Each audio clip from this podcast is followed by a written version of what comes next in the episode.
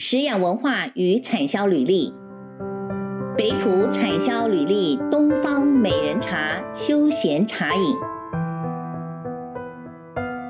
台湾不乏知名茶种，受观光客青睐，至少有洞顶茶、文山包种茶、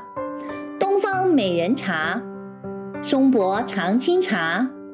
木栅铁观音、三峡龙井茶。阿里山露珠茶、高山茶、龙泉茶和日月潭的红茶等能见度较高，但是对于一般才入门、开始接触台湾茶的消费者而言，喝茶只是喝出味道、喝出气氛，或纯粹当饮料喝。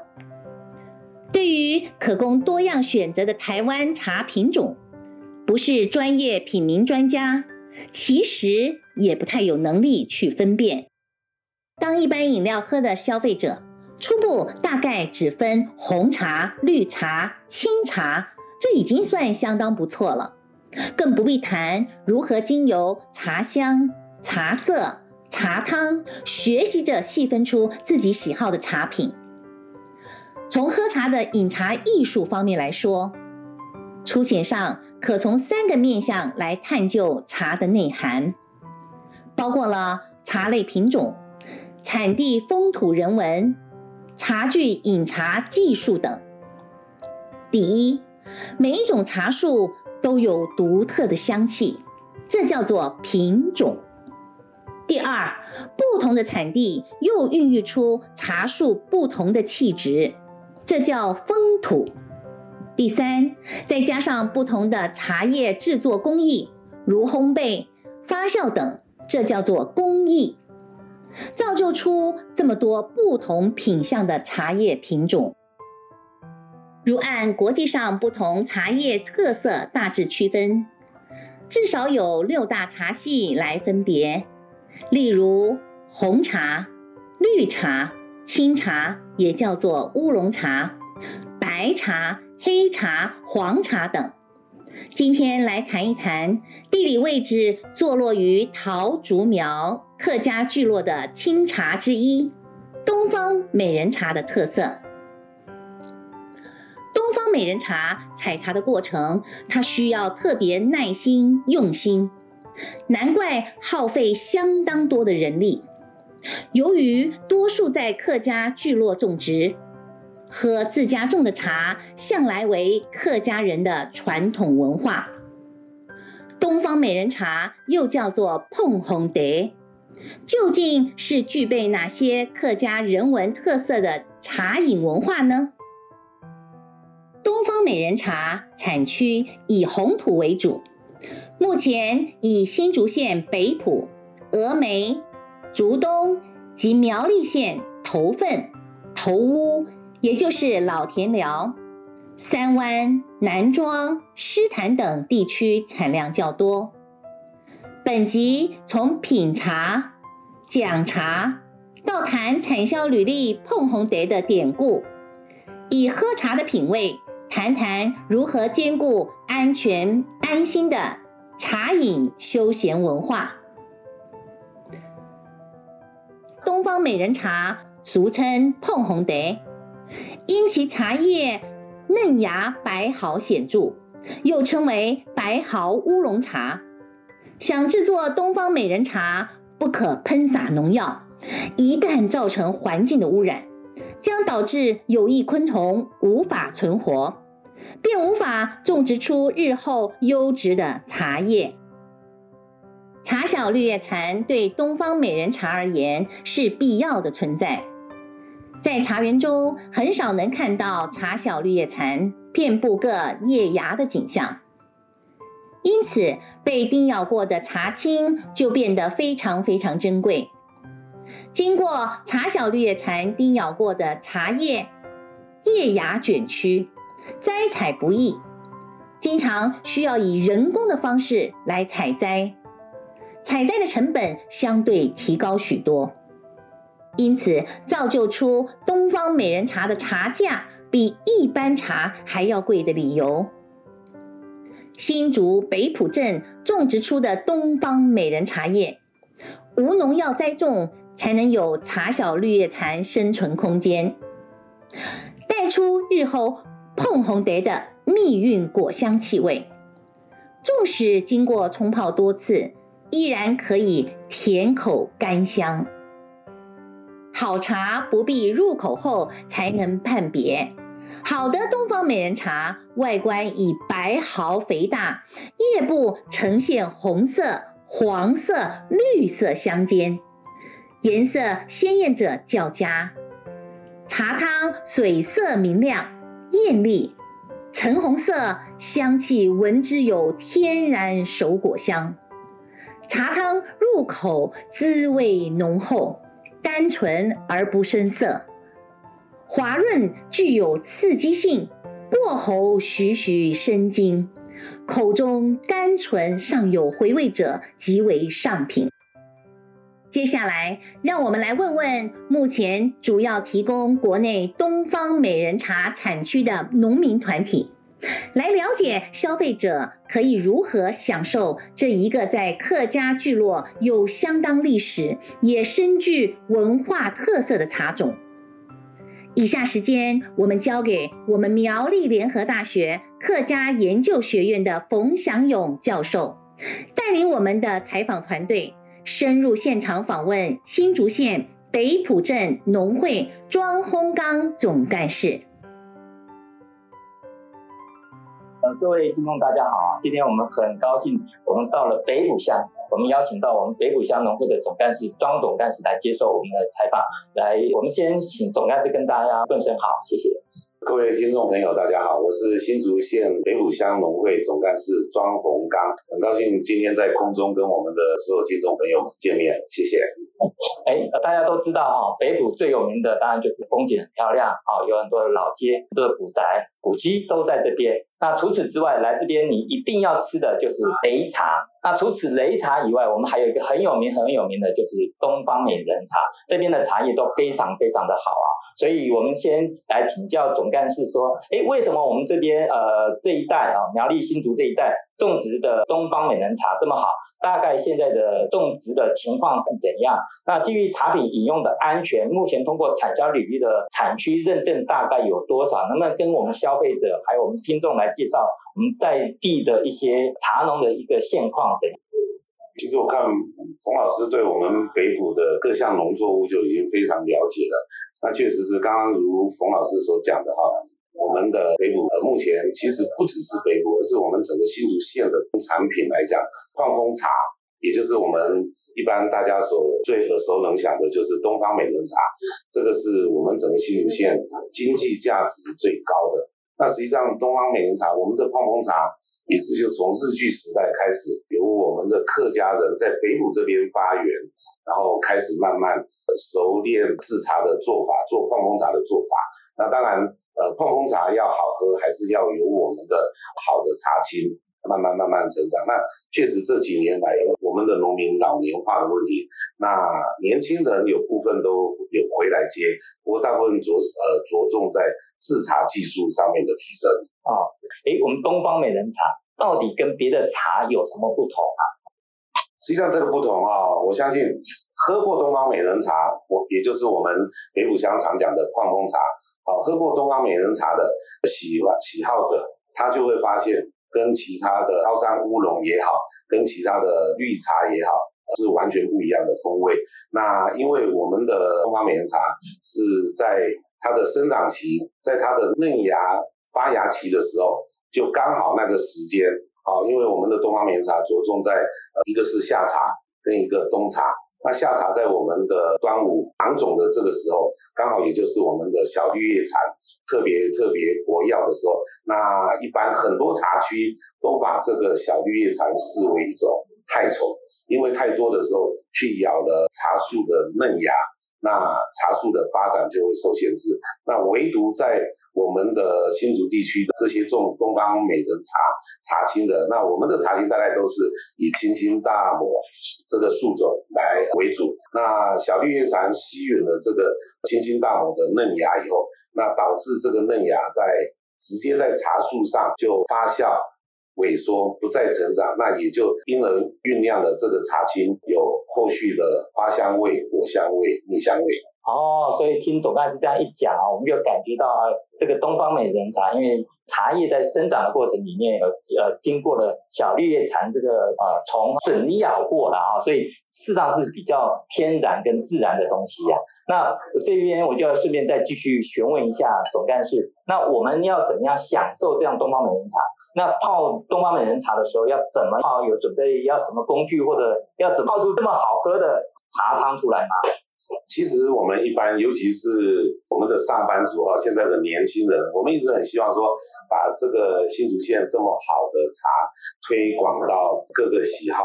喝茶的消费者上面，尤其是我们的年轻人。那当然，以前我们老年人喝这个东方美人茶之后也特别讲究。那有关年轻人的这这一，待会再向我们的听众朋友们的说明。那刚刚冯老师特别讲到的就是。泡这个茶到底有没有一个诀窍？那因为我们的东方美人茶、矿工茶，它是属于一个重发酵的茶叶，所以它的发酵程度大概达到七十到八十左右。那没有，唯独一个就是没有全发酵的红茶，发酵程度那么深。那所以这个我们的重发酵的我们的东方美人茶泡的时候，我们最重视的就是开水的温度。所以原则上绝对不要用刚滚烫完、刚开的开水下去冲泡我们的东方美人茶。那我们有时候客家人讲的，就把那个茶都泡死掉了。所以原则上在八十度的时候来冲泡这个东方美茶，更能把这个茶汤里面的东方美茶的味道把它泡出来。哦，所以要听众真的要注意哦，泡我们的东方美人茶要把这个水哈、温度要下降到八十度左右啊。所以呃，这个是很重要的一个关。键哈，所以咦，我们大家都可以学起来。谢谢总干事哦。刚刚有提到我们茶种啊，其实我们台湾很多地方都有种啊，种很多的茶叶。那这些主要的想请教一下，就是说产销领域通过的茶饮都有严格的把关啊。那跟其他地区的，像现在渐渐也看到往北走，像平林啊、石碇也有一些这些相关的茶叶啊，东方美人茶、凤凰北都有。那我们新竹这个地区哈。跟别的地区有什么差异没有？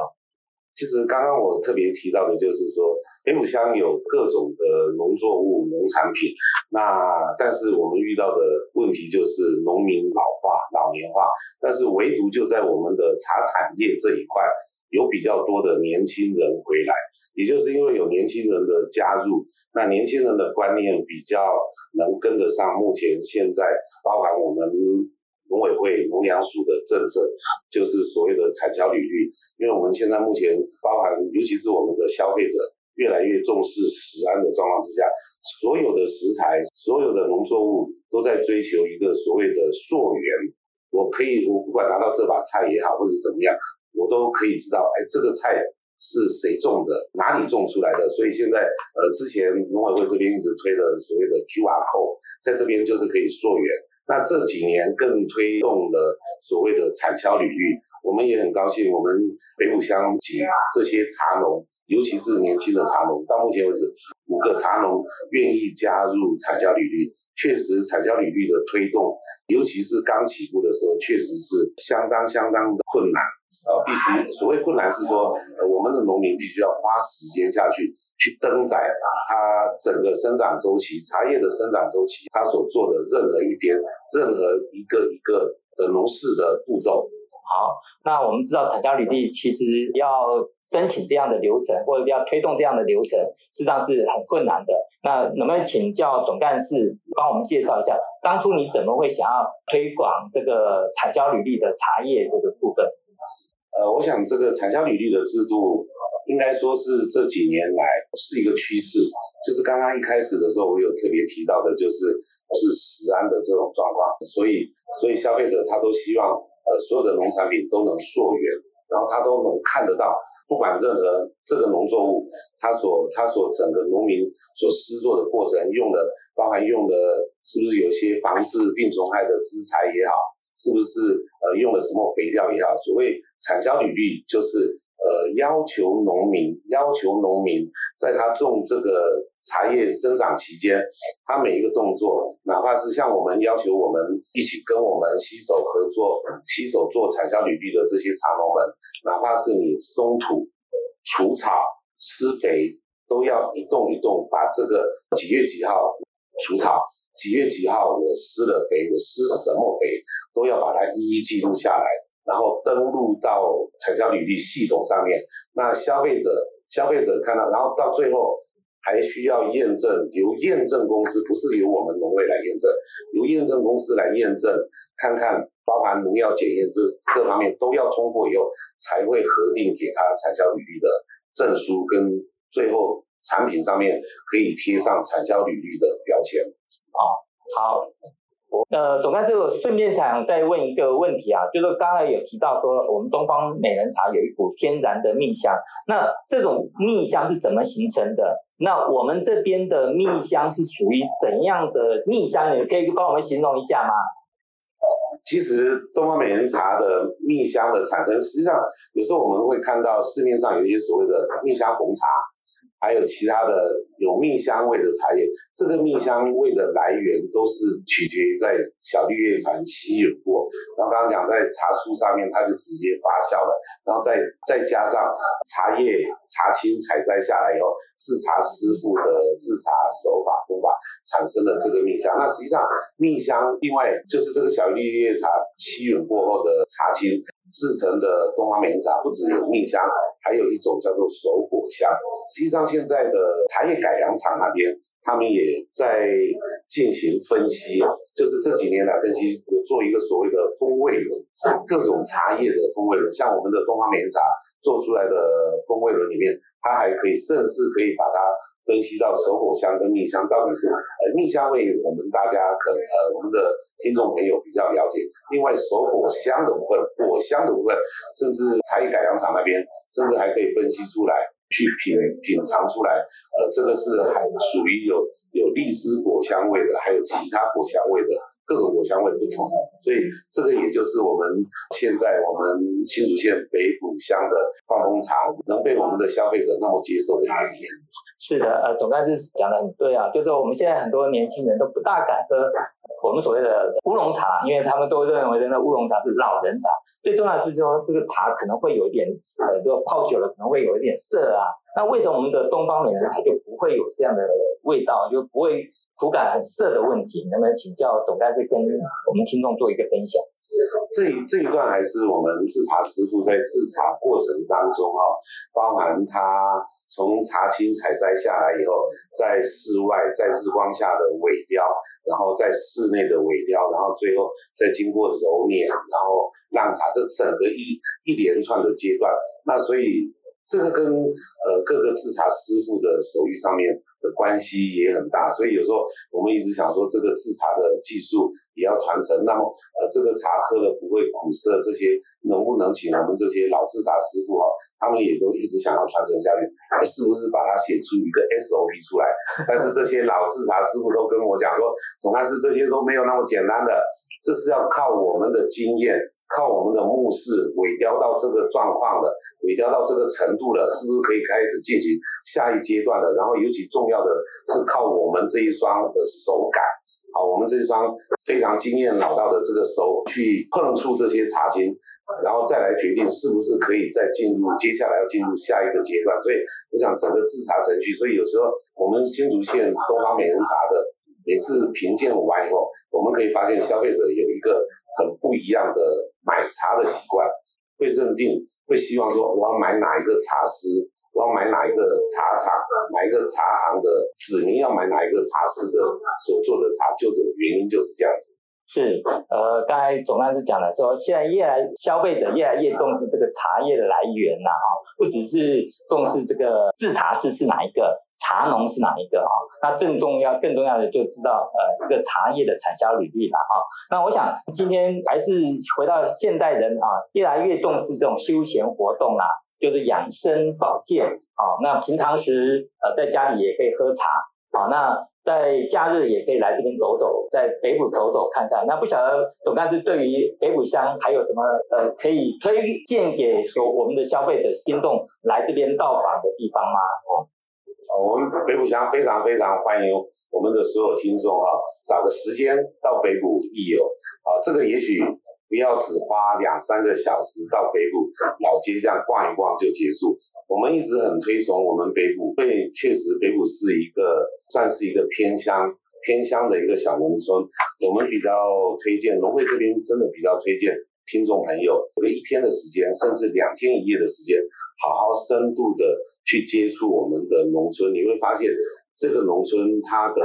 它的种它的农作物是以水稻为主，然后这一个农村社区它是以柑橘为主，这个是以茶叶为主，我们可以慢慢去体验。然后当然在街上有我们的，刚刚我们的主持人冯老师特别提到的，有我们的古迹，有我们的文化，但是我们比较倾向就是呃我们往农从农村那边走。那尤其是大家可以很多，我相信很多听众朋友都知道的，我们北埔有全台湾唯二冷泉。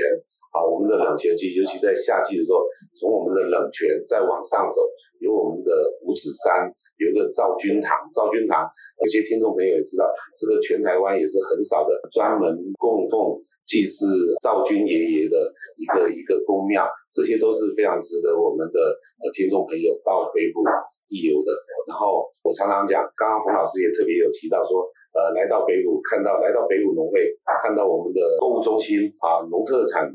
产销中心，跟我们的农民直销站，感受到非常不一样，完全不像一个偏乡的味道。所以我常常讲，希望观听众朋友们到北埔以后，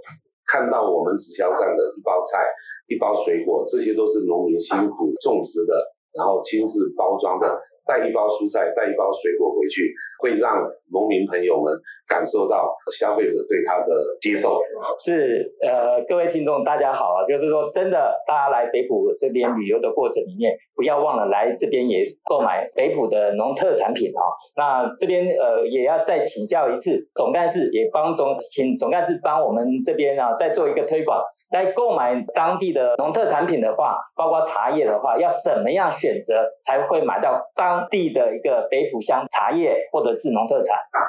谢谢洪老师给我这个机会，呃，讲一讲我们在地的最大宗农产品，也就是我们的茶叶。其实很多消费者常常听到说，那个东方美人茶，那个泡风茶，听说是一个很高价、很高价的茶，因为这个采摘。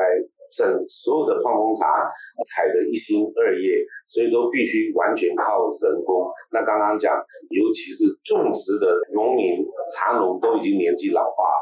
更何况以前十八九、十八九岁、二十几岁的采茶姑娘，现在我们的北五乡遇到的面临的问题就是，我们的采茶姑娘都是变采采茶阿婆了，然后七十几岁、六十几岁都还在采茶的，我们的这些农村妇女比比皆是，所以这个真的是因为手工的价格提升，啊，工钱提升，然后导致这个费用确实是比较高一点。那另外一个就是，呃，东方美人茶刚刚讲过，必须要靠小绿叶茶的吸吮，那这个要靠天时地利重合，才能有这个产量的茶叶特别少的状况之下，确实价格是比一般的会偏高。不过我们这几年来，我们也一直想要推动的就是年轻人也能接受我们的。东方美人茶，所以我们也有特别挑选了去评选的一些比较中等中等价位的茶叶，做成我们的茶包，做成我们的代茶。那有些消费者认为说，哎，我喜欢东方美人茶它的味道，然后也未必一定要买到我们的比赛茶。顶级的那个一斤好几万块的茶，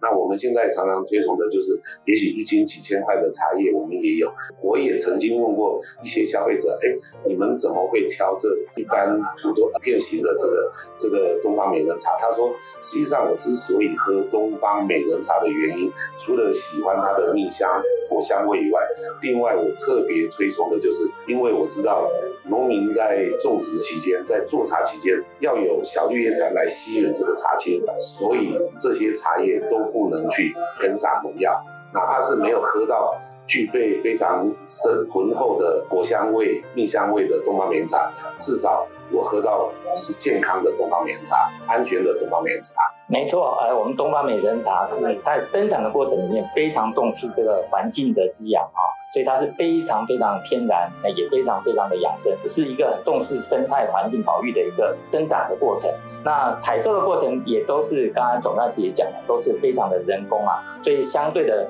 它比一般的茶叶来讲是稍微贵了一点点，但是在贵的也有价值啊，所以它事实上呃也也是对我们消费者来讲是一个很重要的保障。那也欢迎听众朋友能够接受这样的一个情况，也能够选购产销履历的农特产品，包括我们的北埔的东方美人茶。谢谢，那也谢谢总干事今天给我们的接受采访。呃，谢谢我们的主持人，也是我们的冯老师啊，呃，给我们北埔乡农会这个机会，跟我们的呃广大听众朋友们介绍我们北埔乡的这些农特产品也好，尤其是针对我们的泡红茶，来跟我们的听众朋友介绍。那我这边最后还是希望我们听众朋友们找个机会到北埔走一趟，你有意想不到的收获。谢谢，谢谢，谢谢总干事，谢谢。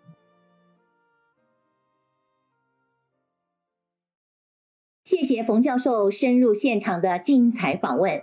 也谢谢庄总干事金币的解析。相信听众对于我们国产优质农产品东方美人茶已经有相当深刻的印象了。享受茶饮乐趣，也不要忘记产销履历标章的重要性，可以带给消费者安心、安全饮用的保障。今天的节目就先到这里。欢迎听众朋友下次再次收听本节目。以上节目是由农委会农粮署广告提供，谢谢大家收听。